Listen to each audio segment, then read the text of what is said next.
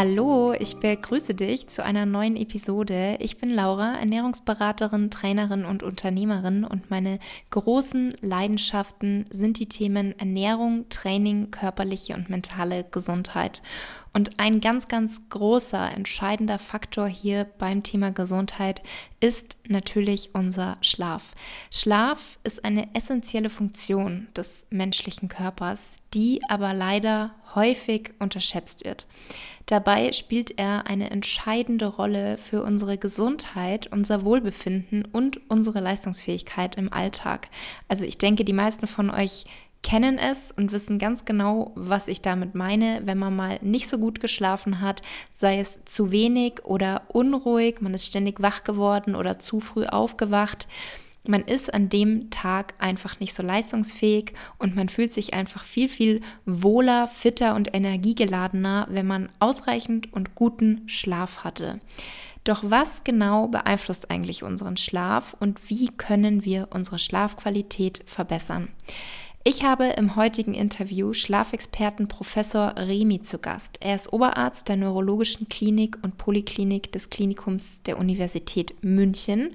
Zudem ist er unter anderem der Leiter des neurologischen Teils des interdisziplinären Schlaflabors in Großhadern und somit ein Experte, was das Thema Schlaf betrifft. Und ich kann euch sagen, es erwartet euch ein sehr, sehr spannendes Interview mit zahlreichen interessanten Themen und Informationen. Es ging unter anderem um den wahrscheinlich vielen von euch bekannten Power Nap, die unterschiedlichen Schlaftypen, das Thema Schlafhygiene, Schlafsupplements und viele weitere Themen. Und ich wünsche euch ganz viel Spaß mit dem Interview und hoffe, ihr könnt einiges für euch mitnehmen. Hallo, Herr Professor Remi. Ich freue mich, dass ich Sie hier heute in meinem Podcast zu Gast habe. Sehr gerne dürfen Sie sich zu Beginn einmal vorstellen, damit meine Zuhörer und Zuhörerinnen wissen, wen ich hier heute als Experten dabei habe. Ja, ähm, hallo und danke, dass ich hier sprechen darf. Mein Name ist Jan Remi, ich bin Neurologe im Klinikum Großhadern und ähm, neben anderen Sachen beschäftige ich mich auch mit Schlafmedizin. Wir haben hier in Großhadern ein Schlaflabor und den neurologischen Teil des Schlaflabors verantworte ich. Mhm, klingt auf jeden Fall sehr spannend. Ähm, Thema Schlaf wissen an sich die meisten, dass es sehr, sehr wichtig ist. Und trotzdem glaube ich, ähm, unterschätzen es doch sehr viele oder achten nicht genug auf die Qualität, auf die Menge vom Schlaf. Vielleicht können Sie uns erstmal zu Beginn aufklären, wie Schlaf überhaupt unsere Gesundheit und dementsprechend auch gewisse Krankheiten beeinflussen kann. Ähm, ich glaube, die Schwierigkeit, das kann ich vielleicht am Anfang beantworten, die Schwierigkeit ähm, für uns, den Schlaf gut zu beurteilen, liegt ja darin, dass wir ja eigentlich bewusstlos sind, nicht wahr? Wir sind ja mhm. weg. Und idealerweise wachen wir dann sieben, acht Stunden später erfrischt auf. Weil wir es aber nicht so wahrnehmen, wie zum Beispiel, wenn wir eine gute Mahlzeit zu uns nehmen oder ein äh, tolles Workout haben, da merken wir ja dann danach, was wir für unsere Gesundheit tun. Ähm, deswegen ist, glaube ich, die Einschätzung des Schlafes ähm, so, ähm, nicht so eine bewusste, äh, wie es ist. Der Schlaf, der, wir brauchen ihn ja für, ein paar Sachen. In der Entwicklung unserer Evolution hat sich Schlaf so wahrscheinlich nach und nach entwickelt. Wir tagaktiven Tiere hatten Zeiten in der Nacht, wo wir ähm, wo es sinnvoll war, aus verschiedenen Gründen, dass wir ähm, nicht aktiv sind. In der Nacht finden wir kein Futter. Ähm, da lohnt es sich dann, wenn wir da früher in der Savanne waren, dass wir schlafen, weniger Energie verbrauchen. Dann war aber diese Ruhezeit da und dann haben sich nach und nach wahrscheinlich, ich muss sagen wahrscheinlich, weil hundertprozentig, wie es dann genau gelaufen ist in der Evolution, wissen wir nicht, aber wir haben ja gute Ideen davon, wofür der Schlaf gut ist. Der Schlaf ist zum einen erstmal ganz simpel Erholung wir können ja sehen, wenn wir morgen, wenn wir gut schlafen und morgens erfrischt aufwachen, dann ist der Schlaf einfach für, auch für die körperliche Erholung da. So ein Ruhezustand. Der ist, der ist wie so der Boxenstopp beim Formel-1-Rennen. Da muss man auch mal an die Box, da muss ein bisschen aufgeräumt werden. Das Aufräumen findet im Gehirn statt. Also so ähm, zum Beispiel die ähm, Demenzen ähm, werden ähm, wahrscheinlich werden wahrscheinlicher und vielleicht auch ähm, schwerer, wenn man schlecht schläft, weil im Schlaf das Gehirn die, der Raum zwischen den Zellen gereinigt wird, so von den Stoffwechselprodukten. Wir wissen, dass Schlaf fürs Gedächtnis sehr wichtig ist. Also wenn man was lernt, ist es ganz wichtig, dass man danach gut schläft. Und zwar so, ich sage es typischerweise meinen Studenten, vorm Staatsexamen. mhm. bitte unbedingt so viel schlafen, wie der Körper sich Schlaf nimmt, weil dann bleibt das Wissen besser hängen. Schlaf ist auch wichtig für die, ähm, für so die emotionale Verarbeitung. Wenn wir ähm, Schlimmes, Schönes, Trauriges erlebt haben, dann ähm, hilft uns der Schlaf, das für uns ein bisschen einzuordnen. Ja, da ist nicht nur diese Basisemotion da, sondern wir, ähm, wir können das in unseren Gesamtkontext unseres Seins besser einordnen. Und auch für motorische Fertigkeiten, ja, gerade für Sportler wichtig, ähm, die, ähm, ist, es, ist es hilfreich, wenn man gut schläft, dann sind diese motorischen Patterns, die man lernt, die bleiben dann ein bisschen besser hängen. Und Vorsicht, das ist ja kein 100 Prozent, kein Schwarz- und Weiß-Darstellung, sondern es geht hier um was Langfristiges. Ja, wenn man eben mal, mal eine Nacht schlecht schläft, überhaupt kein Problem. Wenn man langfristig drei, sechs, zwölf Monate schlecht schläft, dann wird es schlecht. Mhm. Ja. Und bezüglich dem Thema Schlafhygiene ist mhm. ja auch vielen ein Begriff. Mhm. Ähm, was ist denn überhaupt grundsätzlich wichtig für einen gesunden Schlaf? Also was sind so die Basics? Weil ich denke, genauso wie beim Thema Ernährung zum Beispiel auch, gibt es auch viele kleine Details, die erstmal nicht so wichtig sind, wenn die Basis nicht stimmt, ähm, mit denen sich aber dann trotzdem viele zu sehr beschäftigen. Und was ist das so beim Thema Schlafhygiene? Ja. Also wir können über Schlafhygiene zuerst sprechen, dann müssen wir auch noch sprechen, was für zwei Antriebe haben wir für den Schlaf. Ähm, Schlafhygiene an sich ist, wir sollten den Raum und unsere Einstellung zum Schlaf, also der Raum, wo wir schlafen, so gestalten, dass wir da gut schlafen können. Und was heißt das? Das heißt zum Beispiel typischerweise, dass der Raum, in dem wir schlafen, so ein bisschen kühler sein sollte als der Rest im, äh, der Wohnung oder des Hauses. Ähm, der, ähm, äh, man sollte einen etwas dunkleren Raum idealerweise haben, mit einer kleinen Einschränkung, wenn man so ein richtiger Spättyp ist, also so eine mhm. Eule dann sollte man eher Licht reinlassen. Können wir vielleicht nachher noch äh, besprechen, was diese verschiedenen Zeittypen sind. Ähm, man sollte ähm, vermeiden, ähm, Fernsehen und Internet im Zimmer zu haben, ähm, weil wenn man dann kurz vorm Einschlafen sich noch was anschaut, das ist typischerweise eher abträglich. Das Handy bitte, wenn es irgendwie geht, nicht auf dem Nachttisch, oder so auf dem Nachttisch, dass man dann nicht ständig dann nochmal nachschaut, gibt es doch noch eine Nachricht, gibt es einen mhm. neuen Instagram-Post. Also das sollte man vermeiden. Der, das Schlafzimmer sollte zum Schlafen da sein und nicht so das Schlafen, was lästiges, was halt auch irgendwie sein muss und einem seine die Social Media andere Kontakte unterbricht. So sollte Schlaf idealerweise nicht sein. Ähm, der das Schlafzimmer sollte ruhig sein. Also ähm, das ist für manche Menschen gerade in der Stadt manchmal schwierig habe, da, da, da hilft ja, dass man, ähm, wenn man eine, Wohnung hat, wo das eine Zimmer zur Straße rausgeht, das andere zum Hinterhof, dann sollte man natürlich ins Hinterhofzimmer mit seinem ähm, Schlafzimmer. Man sollte, was die Schlafhygiene auch noch angeht, man sollte vielleicht auch so planen, dass man ähm, immer zu in etwa gleichen Zeit ähm, schlafen geht. Also, also eine Schlafhygiene ist auch so ein bisschen Zeithygiene. Je besser die Tagesstruktur ist, je strukturierter, je gleichmäßiger, desto besser ist der Schlaf einen Tag mal 9 Uhr, dann 12 Uhr, dann wieder mhm. 11 Uhr schlafen gehen, ist wahrscheinlich nicht so ideal. Es gibt Menschen, die können das, aber idealerweise hat man ähnliche Zeiten. Und das ist jetzt so das eben für den Schlaf selbst. Ähm, zur Schlafhygiene gehört im Grunde aber auch die Tageshygiene, die Tagesstruktur. Je besser die Tagesstruktur ist, je gleichmäßiger der Tag ist, der soll nicht langweilig sein. Das ist damit nicht gemeint, aber dass man die Tätigkeiten des Tages, dass man die gut strukturiert, dass man tagsüber auch tatsächlich nicht so viel schläft. Mal ein kurzer Mittagsschlaf ist gut. Mehrere Schlafpausen am Tag, die stören dann den Nachtschlaf. Die Nacht ist für, zum Schlafen da, der Tag für die Aktivität. Und es soll auch Aktivität da sein. Also in Ihrem Podcast, glaube ich, sind wenig Menschen, die keine Tagesaktivität haben, aber die ist tatsächlich wichtig, diese gewisse Erschöpfung, diese Bettschwere, die man abends hat, die ist eine ganz wichtige Voraussetzung, um überhaupt schlafen zu können. Wenn man mhm. aufgedreht ist am Abend, dann schläft man einfach schlecht ein. Ja. Jetzt haben Sie ganz viele spannende Sachen genannt. Da habe ich jetzt einige Rückfragen. Zum einen ist es ja so, dass tatsächlich vor allem viele Studenten eine Einzimmerwohnung haben. Das mhm. heißt, die haben vielleicht auch noch einen Job, den sie jetzt während Corona im Homeoffice gemacht haben. Das heißt, die haben einen Raum, da wird gegessen, da wird gekocht, da wird gearbeitet, da wird gelernt, da wird sich mit Freunden getroffen und da steht das Bett.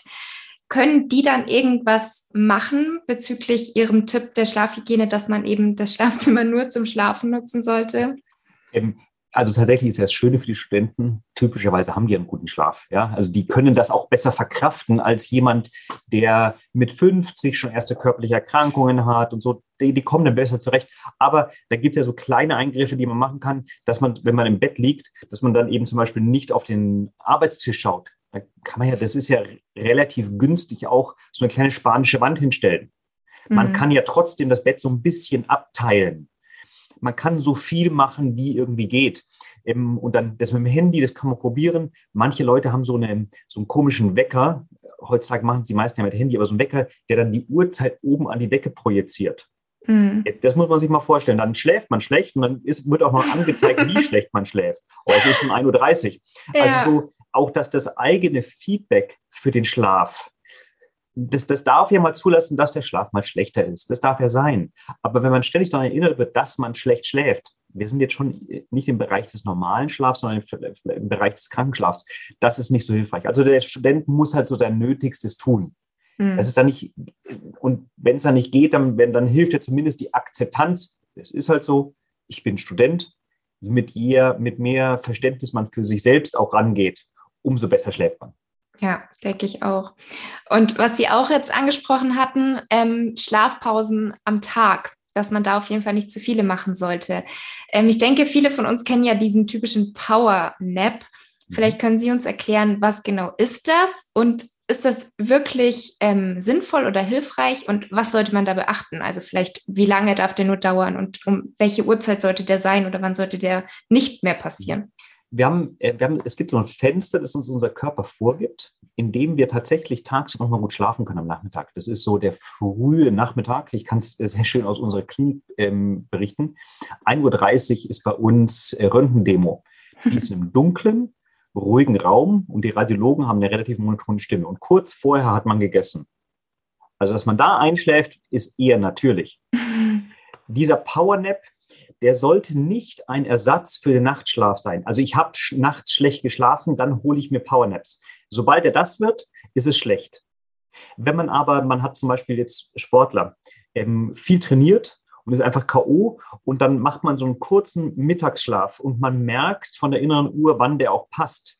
Und so die Größenordnung 20, 30 Minuten, bitte nicht länger, ist, ähm, ist gut. Wenn man länger schläft, dann wird man so richtig bettschwer und man nimmt sich den Schlafdruck für den Abend. Das heißt, 20, 30 Minuten einmal am Tag am frühen Nachmittag, das muss man schauen, was die richtige Zeit für einen selbst ist. Das gibt die innere Uhr vor, vor das ist in Ordnung, wenn mhm. man es braucht. Aber wenn man ohne auskommt, sehr gut, weil das wäre so der ganz natürliche Rhythmus. Okay, interessant.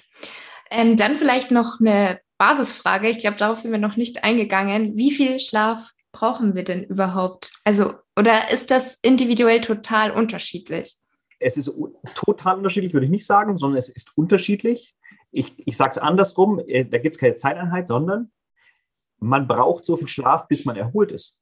Mhm. Das heißt, ähm, die Idealsituation, wo wir das gut erleben, ist, wenn wir einen etwas längeren Urlaub haben, das heißt, bitte nicht die Zeit nehmen, so die ersten ein, zwei Tage des Urlaubs und bitte auch nicht die Schlafzeit, die wir am Wochenende haben, weil da manche Leute einiges aufholen von der Woche, sondern sagen wir mal, wir haben zwei Wochen Urlaub und so die letzten Tage, wenn die nicht durch, durch Feiern etc. Äh, nochmal verändert sind, da merkt man, wie viel Schlaf man braucht. Wenn man beim Aufstehen erholt ist, dann ist diese Zeit richtig. Und man kann ja sagen, also durchschnittlich schläft der Deutsche sieben Stunden 15, glaube ich. Mhm. Also der, der Erwachsene nicht und nicht der Senior, nicht der Anfang 20-Jährige, sondern so sieben, 15.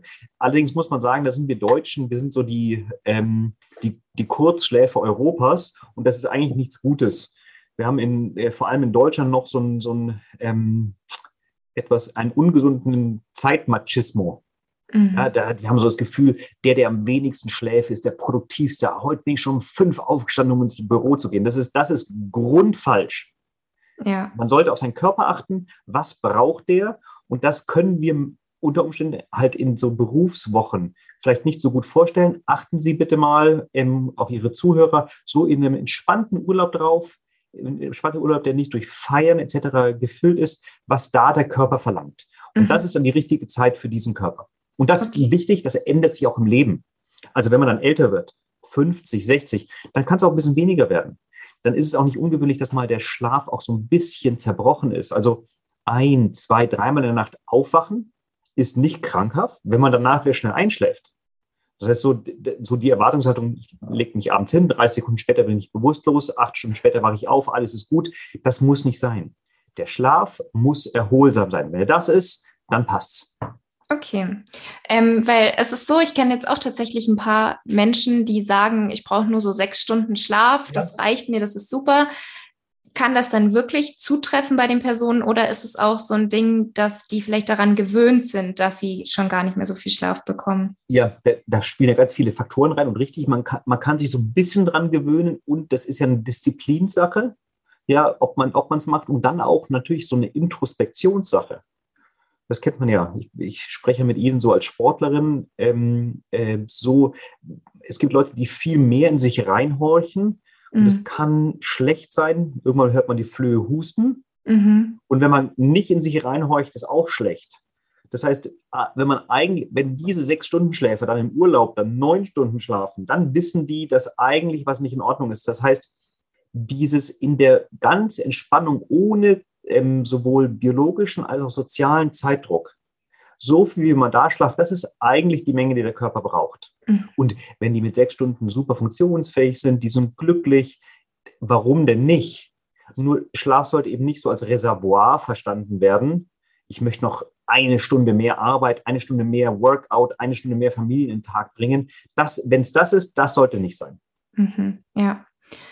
Sie hatten jetzt vorhin schon beim Thema Schlafhygiene angesprochen, dass auch die Regelmäßigkeit wichtig ist. Also, dass wir schon zu einer ungefähr gleichen Uhrzeit ins Bett gehen sollten. Mhm. Spielt es da auch eine Rolle, in welchem Zeitraum? Also jetzt zum Beispiel 22, 23 Uhr ist optimal oder kann das eigentlich jeder für sich entscheiden und da spielt dann einfach nur die eigene Routine irgendwann eine Rolle? Na, nicht nur Routine, sondern die eigene innere Uhr. Mhm. Also die innere Uhr, die wir in uns tragen, das ist eines der mächtigsten Körpersysteme, die wir haben, die ist ja Vorsicht. Wir sagen das Wort Uhr, aber es ist ja kein Zeitmesser, sondern eigentlich ein Zeitgeber für unseren Körper. Und wir sind sehr, sehr unterschiedlich. Die, die, die Mitte, die, die hauptsächlichen, die zwei Drittel, die liegen irgendwo Bettgehzeit 22 bis 23, 30. Aber es gibt halt dann so Extremtypen und die sollten auf den, ähm, auf das, ähm, das eigene, das eigene Bestreben, eigenen, so den Schlafdrang hören.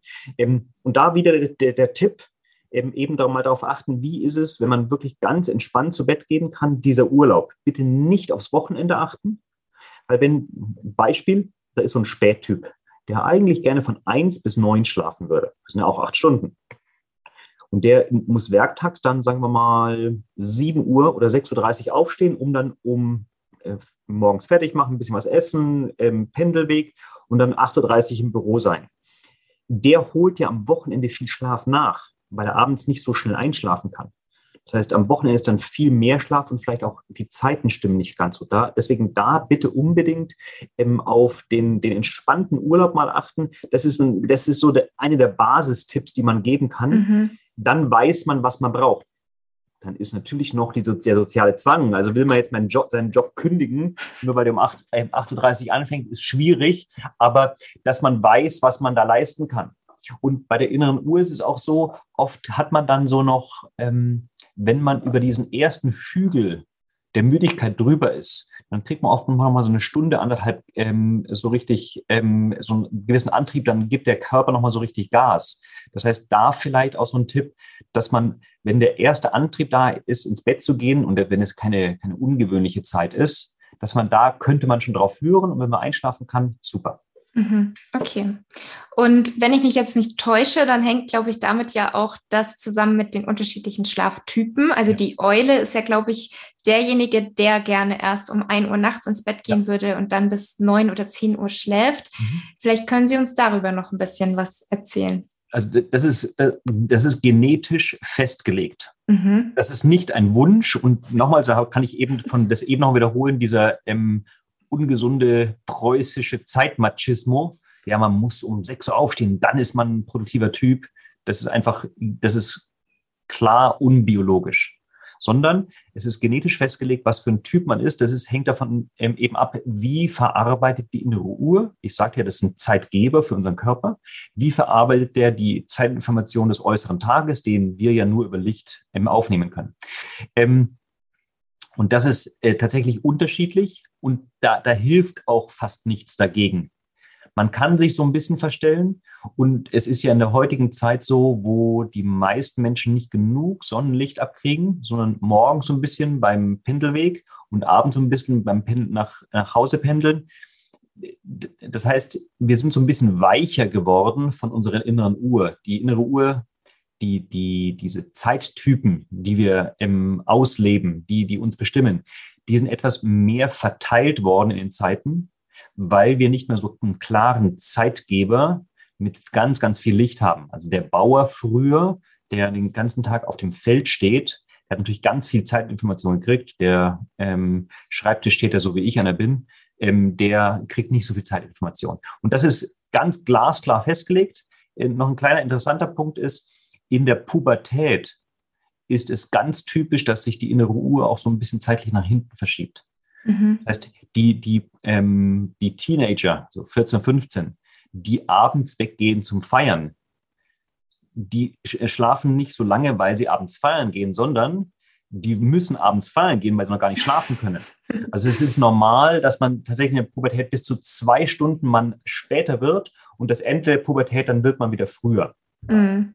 Habe ich auch schon oft gelesen und dass darum eigentlich die Schule quasi von der Uhrzeit her anders sein sollte. Die Schulaufgabe um 8 Uhr ist im Tiefschlaf für solche mhm. ähm, äh, Typen. Oh je. okay. Ähm, dann jetzt mal zu dem Thema, was überhaupt in unserem Schlaf, also während unserem Schlaf passiert. Ähm, es gibt ja auch verschiedene Phasen, Non-REM-Schlaf, REM-Schlaf. Mhm. Was genau ist das? Wann ist was und wie lange dauert welche Phase? Ja, also die, ähm, wir haben ähm, die, den Ablauf der Non-REM-Phasen. Da gibt es drei Stück ist immer, ist typischerweise gleich. Wir fangen im leichten Schlaf ein, an, Non-REM 1, dann kommt der etwas, der mittlere Schlaf, Non-REM 2 und dann kommt der Non-REM 3. Der wird auch so als Tiefschlaf bezeichnet. Der ist ja nicht, wir liegen ja nicht irgendwie tiefer oder so, aber das ist so der ganz, ähm, der für, unser, für unsere Nervenzellen ganz entspannte Schlaf. Die, das sieht man im Schlaflabor, da schwingen die Zellen ganz langsam und ganz synchronisiert. Und danach geht es dann wieder so in etwas leichteren Schlaf und dann folgt typischerweise dieser REM-Schlaf. REM heißt ja, kommt ja von Rapid Eye Movement, weil wir tatsächlich im Schlaflabor dann diese schnellen Augenbewegungen aufzeichnen können. Deswegen hat er den Namen gekriegt. Mhm. Und im REM-Schlaf, das ist die typische Zeit, wo wir träumen.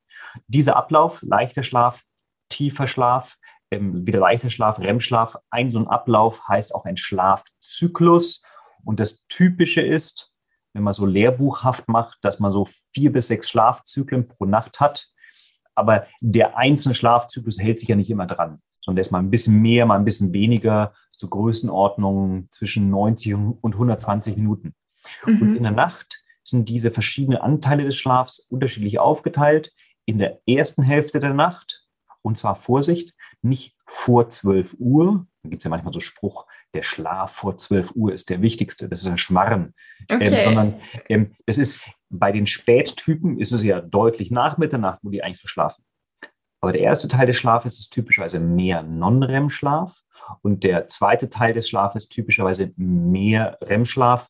REM-Schlaf ist auch wichtig für so diese emotionale Verarbeitung, die ich eben sagte. Und der Non-REM-Schlaf ist so für die Erholung und für das, zum Beispiel das äh, Lernen äh, wichtig. Also jede Phase hat so ein bisschen ihre Funktion. Mhm. Und jeder ähm, durchläuft jede Nacht diese Phasen oder kann es sein, dass man mal den REM-Schlaf nicht hat oder sowas? Ähm, also eigentlich sollte man sie durchlaufen und das ist tatsächlich, ähm, kann einen gestörten Schlaf anzeigen, wenn man es dauerhaft nicht macht. Mhm. Also wenn dauerhaft kein M3 da ist, der Non-REM 3, dann ist der Schlaf nicht erholsam. Aber Vorsicht, das ist, das ist was ganz Wichtiges, was man mitnehmen muss mal eine schlechte Nacht ist kein Weltuntergang. Das ist gar kein Problem. Mhm. Also wenn man jetzt am nächsten Tag ein Staatsexamen hat, am nächsten Tag Hochzeit ähm, oder man hatte am Tag vorher eine, einen Todesfall in der Familie. Also wenn man da mal schlecht schläft, das ist doch angemessen. Ja. Dann bitte, wir müssen, dürfen ja auch nicht alles pathologisieren oder versuchen, alles in so ein Normschächtelchen reinzudrücken, sondern das darf mal sich so ein bisschen variieren.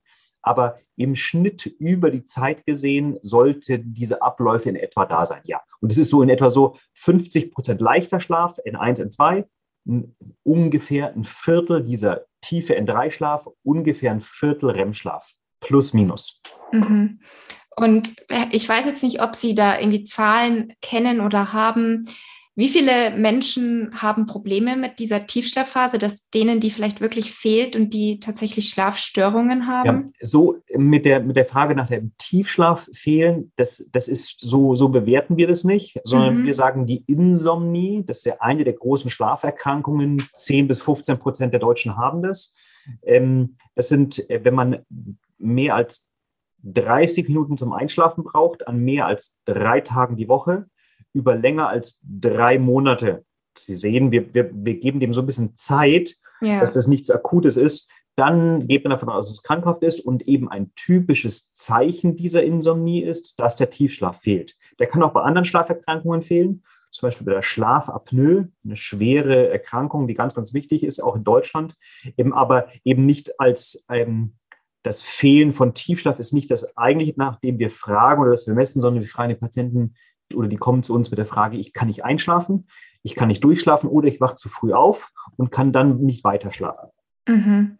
Und kann man sagen, was so die Ursachen sind für jetzt die häufigsten Schlaferkrankungen? Ja, die, also die häufigsten Schlaferkrankungen, die müssen wir ganz klar auseinanderhalten, weil die sehr unterschiedliche Ursachen haben. Die häufigste ist die Insomnie, also mhm. die Schlaflosigkeit. Ähm, und da, das ist so, ähm, und die, die zweite wären die Schlafapnoen, die können wir vielleicht gleich noch kurz besprechen. Das sind so, ich glaube, ähm, in Ihrem Podcast jetzt nicht so die typischen äh, Kunden für diese Schlaferkrankung, aber ähm, die ist so wichtig, dass man sie kurz besprochen haben sollte. Die Insomnie ist ähm, ganz häufig so ein fehlerhafter Lernprozess im Schlafen. Ich hatte eben gesagt, Beispiel, schlechte Nachricht, gute Nachricht, man schläft mal schlecht. Und jetzt ist die Frage, wie geht man damit um? Und wenn man das eben jetzt schnell auch pathologisiert und sich dann Sorgen um den eigenen Schlaf macht, dann führt die Sorge um den eigenen Schlaf dazu, dass man deswegen nicht gut schläft. Mhm. Es, es gibt ja im Körper keine einzige Beschwerde. Es gibt keine. Wir können über, über Muskelzerrung und so weiter sprechen. Es gibt keine Beschwerde, die besser wird, wenn man darüber nachdenkt. Das heißt, so dieses, ich konzentriere mich auf meine Beschwerden, dann werden die besser. Nee, sondern eine, ein, ein gesunder Umgang damit. Ich kümmere mich um die Beschwerde, selbstverständlich. Aber wenn die einen Selbstzweck kriegt, dann kommt man in so einen Lernprozess rein. Und bei, bei der Insomnie ist es so, wenn man dann sie anfängt, sich Sorgen zu machen, dann hat man eben eine fehlerhafte Verarbeitung. Die führt dazu, dass man tatsächlich so die, die Aufmerksamkeit, auch die unbewusste, die, die Fähigkeit des Körpers und des Gehirns, kleine Wegreaktionen herzustellen im Schlaf. Dann reagiert man tatsächlich im Schlaf auf kleine Störungen. Also kein, ein gesunder Schläfer hört die Mücke, die nachts rumfliegt, wenn man schläft, nicht. Mhm. Der Insomniker hört die vielleicht schon. Oder wenn dann beim Nachbarn die Tür auf und zu gemacht wird. Der gute Schläfer hört das nicht. Der Insomniker, der ist, ist eben, da ist der Schlaf so ein bisschen schneller störbar auch, weil man aktiver ist. Und das führt dann dazu, dass der Schlaf schlechter ist. Und schon ist man wieder weiter in die eine, eine Schleife weiter in den Teufelskreis mit, dem, mit diesem fatalistischen, ja, ich schlafe ja nur schlecht. Aber mhm. was glauben wir denn, was passiert, wenn wir mit der Vorstellung ins Bett gehen, ich werde heute wieder schlecht schlafen? Glauben wir, dass der Schlaf besser wird? Nein, der wird schlechter. Und daraus leitet sich ja schon die wichtigste Behandlung davon ab, eben, dass man diese Fehlbewertungen, ähm, diese Sorgen drum dem Patienten nimmt. Das heißt, tatsächlich ist das Effektivste nicht Medikament oder irgendwas anderes, sondern eine wieder erneute Umprogrammierung. Mhm. So wie man schlechtes Schlafen gelernt hat, kann man es auch wieder verlernen. Das ist ein ganz wichtiges Konzept in der Schlafmedizin. Mhm, interessant. Genau. Dann vielleicht noch das Thema Schlafapnoe. Sie mhm. hatten es schon angesprochen. Schlafapnoe heißt ja Apnoe, griechisch keine Luft. Wenn mhm. ähm, wir, wir atmen ja automatisch im Schlaf. Gott sei Dank. Also tatsächlich gibt es eine Erkrankung, wo im Schlaf die Menschen das einfach das Atmen aufhören. Undines Fluch heißt das. Das ist eine tödliche Erkrankung im jungen, jungen Kindesalter. Die brauchen alle so eine Beatmung. Wenn aber im Schlaf, vor allem bei übergewichtigen Menschen oder zum Beispiel, wenn man viel Alkohol getrunken hat, dann entspannt man sich ja. Mhm. Wenn der Rachen zufällt, kann die Luft nicht mehr durchströmen. Das geht so ein bisschen gut, zehn Sekunden. Und dann merkt der Körper, oh, das CO2-Blut ähm, steigt, der Sauerstoff fällt.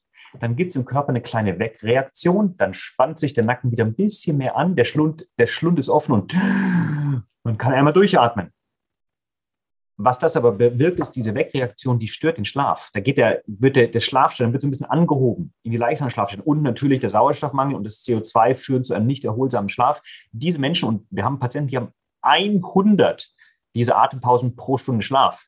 Mhm. Kann man sich vorstellen, das ist natürlich dann zerhackt der Schlaf. Dann, ja. der, das Symptom dieser Menschen ist, die schlafen super abends ein, weil die Hunde müde sind, schlafen komplett durch, aber sind am Morgen im, im mehr K.O. als am Abend. Und das muss man unbedingt adressieren, weil das ist ein Risikofaktor für ganz, ganz viele Erkrankungen, wie zum Beispiel Schlaganfall und Herzinfarkt. Mhm. Aber wie gesagt, da kann man das, das Einfachste, was man machen kann, ist ähm, äh, der, die, der wichtigste Risikofaktor ist Übergewicht. Wenn man den behandeln kann, das ist ja mal für manche Menschen einfach schwierig. Ja, das ist ja nicht nur einfach nur Disziplin, sondern ähm, vom Übergewicht runterzukommen, ist ja für manche Menschen wirklich schwer. Aber wenn man das schafft, dann hat man ziemlich sicher ähm, die Schlafapnoe ähm, gut behandelt.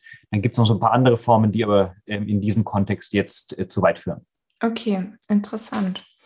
Ähm, was Sie jetzt auch schon vorher angesprochen hatten, natürlich das Schlaflabor. Mhm. ähm, was genau passiert denn in so einem Schlaflabor und wie lange muss man da bleiben? Also äh, das kommt auf die Fragestellung an, wie lange man bleiben muss. Was wir machen ist, wir messen verschiedene Körperfunktionen und Körper-Readouts, die wir brauchen, um den Schlaf zu bewerten. Also wir messen die Hirnstromkurve, mit der wir eben festlegen können, wie ist gerade das Schlafstadium. Wir messen die Augenbewegungen. Wir hatten eben im REM-Schlaf kurz gesprochen. Wir messen die Muskelaktivität. Im REM-Schlaf wird die Muskelaktivität weniger. Tatsächlich ist unsere Skelettmuskulatur gelähmt. Das heißt, das kennt jeder vom Zuhörer, die, dieses Gefühl, wenn man im Traum weglaufen will, und die angeklebt ist. Das ist der Effekt davon, dass tatsächlich unsere Skelettmuskulatur gelähmt ist. Das ist auch gut so, weil wir wollen ja nicht unsere Träume ausleben. Es gibt eine Erkrankung, bei der dieser Verlust, dieser, diese Unterdrückung der Skelettmuskelaktivität verloren geht. Und das sind so Schläfer oder Schläferinnen, die dann ihren Bettpartner, ihre Bettpartnerin im Schlaf schlagen jeder soll mal, sollte mal an seinen letzten aktiven Traum denken, was gewesen wäre, wenn wir das ausgelebt hätten. Mhm. Das, ist, das ist tatsächlich nichts äh, Gutes. Ähm, ähm, das heißt, die, der, dafür ist dieser REM-Schlaf ähm, äh, da. Wir verarbeiten ja Sachen und deswegen soll es unterdrückt werden. Und dann messen wir die Atmung. Wir hatten ja eben über Apnoe ähm, gesprochen. Wir messen die Herzfrequenz. Also wir erheben zum einen Daten darüber, wie ist der Schlaf an sich, so diese Schlafstadien, die wir bewerten wollen, und zum anderen äh, Messwerte, mit denen wir typische Schlaferkrankungen erfassen können. Mhm. Genau, und Abläufen ist es, man kommt am Abend, wird verkabelt, schläft eine Nacht und geht dann entweder nach Hause oder ähm, geht nach Hause und kommt dann nochmal eine Nacht vorbei. Das ist alles so ein bisschen, das ist natürlich hempelig, den ganzen Kabel da im Gesicht. Da schläft man nicht so gut wie zu Hause. Das ist aber in Ordnung, weil das berechnen wir ja mit ein. Okay. Wenn dann jemand in so einer Nacht eben nur, es gibt die Schlafeffizienz, ein völlig gesunder Schläfer hat eine Schlafeffizienz von 96, 97 Prozent. Das heißt, Zeit im Bett, wie viel davon ist Schlaf? Der gesunde Schläfer 95 Prozent. Wenn dann der an sich aber gesunde Schläfer im Schlaflabor in der ersten Nacht nur 80 Prozent Effizienz hat, dann wissen wir, dass, da gibt es sogar einen Ausdruck für, das ist der First Night Effekt. Mhm. Kennen manche ihrer Zuhörer auch, wenn man ähm, im fremden Bett zum Beispiel im Urlaub die erste Nacht schläft, dann, dann schlafen manche schlecht. Das, das ist ja angemessen. Man muss sich an Sachen gewöhnen. Deswegen machen wir Neurologen oft auch zwei Nächte Schlaflabor, um eben eine zweite Nacht, wo der, der Schläfer sich so ein bisschen daran gewöhnt hat, besser zu beurteilen. Okay, ja, interessant, weil das habe ich mich tatsächlich auch schon mal gefragt, wie das eigentlich ist, weil wenn man überall so Kabel ja. hat, schläft man ja definitiv anders als zu Hause. Also ich habe es schon selbst schon gemacht und es ist komisch, aber tatsächlich die zweite Nacht ist dann viel besser. Mhm, okay, alles klar. Ähm, dann hätte ich noch eine letzte Frage zu dem Thema Schlafstörungen. Können Sie beurteilen, haben die jetzt im Lockdown, also während der Corona-Zeit, haben Schlafstörungen da zugenommen? Also manche haben, interessanterweise, manche haben zugenommen, manche haben abgenommen. Ähm, also die, die Schlafstörungen, ähm, die ähm, so diese Insomnien, Schlaflosigkeiten, wenn man sich Sorgen macht, und das ist doch auch angemessen in Corona, mhm, ja, man macht mhm. sich Sorgen wegen Gesundheitslage, man macht sich Sorgen im Job, ja, dann ist, dann ist der, der, das, man hat Sorge, die Firma macht pleite. Das heißt, Insomnien haben etwas zugenommen. Was tatsächlich etwas besser geworden ist, ist, dass Leute etwas mehr nach ihrer inneren Uhr schlafen. Das heißt, typischerweise ist in Deutschland, dass wir etwas zu früh aufstehen. Und da tatsächlich, ja, wenn man nicht äh, nach München, Berlin oder so reinpendeln muss und sich mindestens eine Dreiviertelstunde bis Stunde spart und unter uns gesagt, ja, vielleicht auch nicht sich so herrichtet am Morgen, sondern im, Schla im äh, Schlafanzug sich vom Computer setzt. Diese extra Zeit, die haben die Menschen tatsächlich genutzt. Mhm. Das heißt, da haben die äh, tatsächlich besser geschlafen. Okay, interessant. Und jetzt kommen wir auch schon zu meiner letzten Frage, und zwar was das Thema Schlafsupplements angeht. Mhm. Äh, Melatonin ist ja was, was aktuell, ich weiß nicht, wie man sagen soll, so ein bisschen vielleicht im Trend ist. Also gerade mhm. jetzt eben in meinem Bereich Fitnessszene, dass viele Supplementfirmen auf einmal Melatonin verkaufen. Ähm, was sagen Sie dazu? Wie wirkt das oder wirkt das überhaupt? Ist es für jeden geeignet? Sollte man es dauerhaft nehmen oder nicht? Vielleicht können Sie uns da so ein bisschen als also mein, Experte wenn, aufklären. Wenn ich einen kurzen Satz sagen darf, Finger ja. weg. Okay. Und das führen wir jetzt ein bisschen aus. Melatonin ist ein Hormon. Mhm. Die Leute schmeißen sich Hormone ein. Melatonin ist das Nachthormon, nicht das Schlafhormon. Melatonin ist der, das innere Signalhormon, das die Funktion der inneren Uhr, die ja hier irgendwo drin sitzt, drei Zentimeter hier rein, mhm die diese Zeitgeberinformation an alle Körpergewebe übermittelt, an die Leber, an den Darm, an die Muskeln, ans Herz. Das macht Melatonin. Jetzt schmeißen wir extra Melatonin ein. Das ist nicht sinnvoll. Ähm, äh, wenn wir einen guten Rhythmus haben, mein Rat hier wäre vielmehr, sich tagsüber genug Licht holen.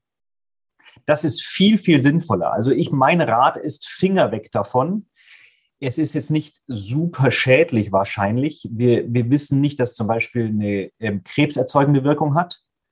Ähm, aber diejenigen, die einen normalen Melatoninrhythmus haben, und zwar ein, der ist ja individuell. Mhm. Ja, bitte, bitte die Lerchen oder die Eulen nicht anfangen, versuchen, irgendwie rumzuschrauben mit Melatonin. Das funktioniert nicht und sie machen sich den eigenen Rhythmus kaputt. Sie machen sich den Rhythmus kaputt.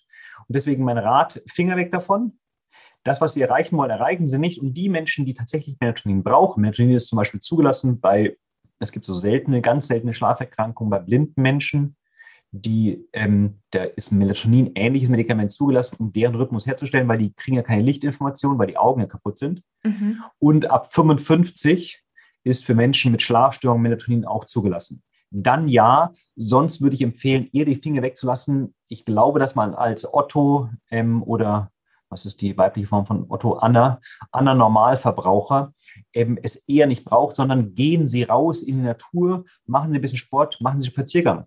Morgens einen Spaziergang, am Mittag einen Spaziergang, holen sich Licht. Und Licht ist ja interessant, wenn wir so, ich sitze in so, in so einem Büro, Bürobeleuchtung, da habe ich vielleicht 400, 500 Lux. Ein Tag auf, ein heller Sonnentag hat 100.000 Lux und ein dunkler Regentag hat 5000 Lux. Das heißt, die Beleuchtungsstärke, die wir draußen kriegen, ist so viel höher als das, was wir drinnen kriegen, dass ich nur raten kann, gehen Sie raus. Mhm. Auch an einem schlechten Tag bewegen Sie sich ein bisschen. Das ist viel effektiver als diese Supplements. Ja, Okay. Und ähm, noch zwei Fragen dazu. Was ist dann bei Schichtarbeitern oder Menschen, die ganz viel reisen und dann mit Jetlag zu kämpfen haben? Würden Sie es da dann auch sagen, Finger weg oder kann es da dann wiederum vielleicht Sinn machen? Genau, bei Schichtarbeitern eher nein, weil die zu schnell wechseln. Ähm, mhm. bis, bis wir da eingestellt sind, man kann in etwa sagen, für eine Stunde Zeitverschiebung brauchen wir einen Tag zum Einstellen. Es gibt kaum Schichtmodelle, wo das so lange dauert, bis wir dann diese acht oder 16 Stunden umgestellt sind. Und bei Flugreisenden, ähm, also so der Manager, der halt mal für drei Tage nach New York muss, wäre mein erster Rat, mach's doch per Zoom. Und der zweite Rat ist, da kann man es tatsächlich machen und da auch wieder, dem, dem muss man auch äh, lichttechnisch beraten. Da gibt mhm. es und tatsächlich gibt es eine Firma, die gerade daran arbeitet, da gibt eben dieses Medikament für die Blinden mit dieser äh, inneren Urstörung. Dieses Medikament wird gerade für, den, für die Jetlag-Reisenden getestet und das ist tatsächlich ziemlich effektiv. Vielleicht kann man das anwenden äh, und ansonsten müssen wir einfach durch. Mhm, okay. Und ähm, jetzt bezüglich Licht haben Sie schon den Tipp gegeben, auf jeden Fall so viel es geht tagsüber ins mhm. Tageslicht. Mhm. Ähm, dann gibt es ja zum Beispiel auch solche ähm, Blue Light Blocker Brillen und ich glaube auch gegen Abend kann man auch einiges dafür tun, ja. ähm, Melatonin eben natürlich zu fördern, indem man eher, ich glaube, rotes Licht ähm, mhm. hat. Haben Sie da noch irgendwie Oder Tipps, halt, oder ich sage es anders, ähm, dass man kein blaues Licht hat. Mhm. Blaues Licht ist ungefähr 200 Mal effektiver darin, Melatonin zu unterdrücken. Wenn wir abends und nachts Licht anschalten, wird Melatonin ziemlich rasch in unserem Körper unterdrückt. Und das Typische ist ja, wenn wir irgendwelche Devices haben, ja, Smartphones, da ist das Licht, wenn man so ein, keinen Lichtblocker drin hat, ist ziemlich blau und hat das Potenzial, das zu unterdrücken. Das muss man sich überbewerten. Aber, und da muss man überlegen, um wen handelt es sich? Mhm. Also der, die Lerche, der Frühaufsteher, wenn er der abends noch ein bisschen blaues Licht kriegt, na, völlig egal. Weil der doch ähm, sowieso, der ist ja um 10, halb elf hundemüde und steht natürlich um 20 nach 6 auf, ohne Wecker. Gerade die Eule, also derjenige, der erst um eins so richtig gut einschlafen kann und lange den Tag hineinschläft, wenn der sich abends sogar noch mehr Blaulicht gibt, der sollte auch mit zum Beispiel diesen, der sollte vielleicht ein bisschen vorsichtig mit dem, dem Licht, dem, der heißt, idealerweise macht er morgens einen Spaziergang, die Eule, kriegt morgens ganz viele Lichtinformationen, dann weiß die innere Ruhe, ach, da ist der äußere Tag und kann sich dann besser einstellen. Und das sind die Menschen, wo so ein Blaulichtblocker tatsächlich hilfreich ist. Mhm. Okay, interessant.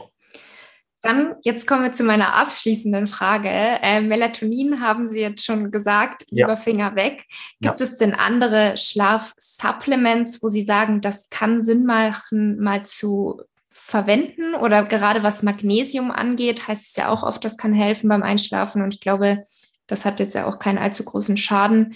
Haben ja, Sie da noch? Außer Durchfall. Ähm, äh, das macht Magnesium sehr gerne. Neben, ähm, tatsächlich, der gesunde Schläfer braucht es nicht. Mhm wir, so, ähm, so der, ähm, wir sollten keinen Optimierungswahn betreiben. Mhm. Ja, dann, dann schmeißen wir ein paar Pillchen ein und sowas und dann wird es ein bisschen besser und dann können wir auch eine halbe Stunde weniger schlafen, also Schlaf trotzdem erholsam. Mein Rat kann hier nur sein, Schlaf hat eine, ist eine ähm, dringende physiologische Funktion. Wir würden doch auch nicht mit dem Medikament unser Atmen verbessern. Das ist die, die, die gleiche ähm, ähm, Basis. Mein Rat hier ist, man sollte sich den Schlaf geben, den der Körper sich nehmen will. Und dann macht man schon alles gut. Und so diese Sachen wie Magnesium, die sind dann hilfreich. Es gibt ja Menschen, die zum Beispiel mit ein bisschen Mus mit Muskelkrämpfen mehr Probleme haben. Also wenn es tatsächlich so im, so im Grunde eine medizinische Indikation, also einen Grund dafür gibt, mhm. sehr, sehr gerne. Aber ansonsten braucht man es im Grunde genommen nicht. Und nochmal andersrum, wenn man so ein, ein Abendritual hat, das gehört zur Schlafhygiene, das hatten wir eben noch nicht erwähnt, wo zum Beispiel für den einen oder anderen ein nicht zu großer, aber ein Tee dazugehört. Ich sage nicht zu groß, dass man nicht man nachts aufs Klo muss. Aber so, wenn die Menschen so einen Baldrian-Tee oder sowas trinken wollen, total gerne, wenn das für die Leute dazugehört, so runterzukommen. Tolle Idee. Aber mhm. ansonsten können wir unseren Schlaf nicht optimieren. Der ist ja schon optimiert. Also wir, unsere Säugetiere arbeiten seit 70 Millionen Jahren am Schlaf. Der ist schon eigentlich ziemlich gut, wenn wir dem Schlaf die Chance geben, dass er so ist, wie er eigentlich vorgesehen ist. Mhm. Sehr gut. Vielen Dank. Dann, Professor Remy, vielen, vielen Dank für Ihre Zeit. Vielleicht abschließend, wenn Sie möchten, noch zusammenfassend Ihre drei schnellen, besten Tipps für einen gesunden Schlaf. Man sollte in einem Raum schlafen, wo man gerne schläft hören Sie auf Ihren Körper. Und zwar nicht nur, oh, ich bin jetzt so müde, sondern geben Sie Ihrem Körper die Chance, den Schlaf sich so zu nehmen, wie der Körper den Schlaf braucht. Testen Sie das im Urlaub. Und das Dritte, der Schlaf ist nicht ein, ein, Zeitreservoir, aus dem wir unendlich schöpfen können, sondern Schlaf hat eine wichtige biologische Funktion. Deswegen lassen Sie bitte den Schlaf so zu, wie man ihn braucht. Perfekt. Vielen, vielen Dank für Ihre Zeit. Es hat mich sehr gefreut, dass Sie hier heute dabei waren. Genau. Sehr gut. Wunderbar. Tschüss. Tschüss.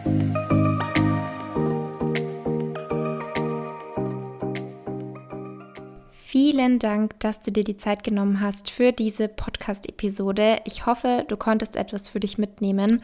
Wenn sie dir gefallen hat, dann teile sie gerne mit Freunden, Bekannten und deiner Familie, die ebenfalls von den Informationen und Tipps profitieren könnten. Über eine Bewertung und einen Kommentar bei Spotify oder Apple Podcasts würde ich mich riesig freuen. Das wäre für meinen Podcast und für mich eine tolle Unterstützung.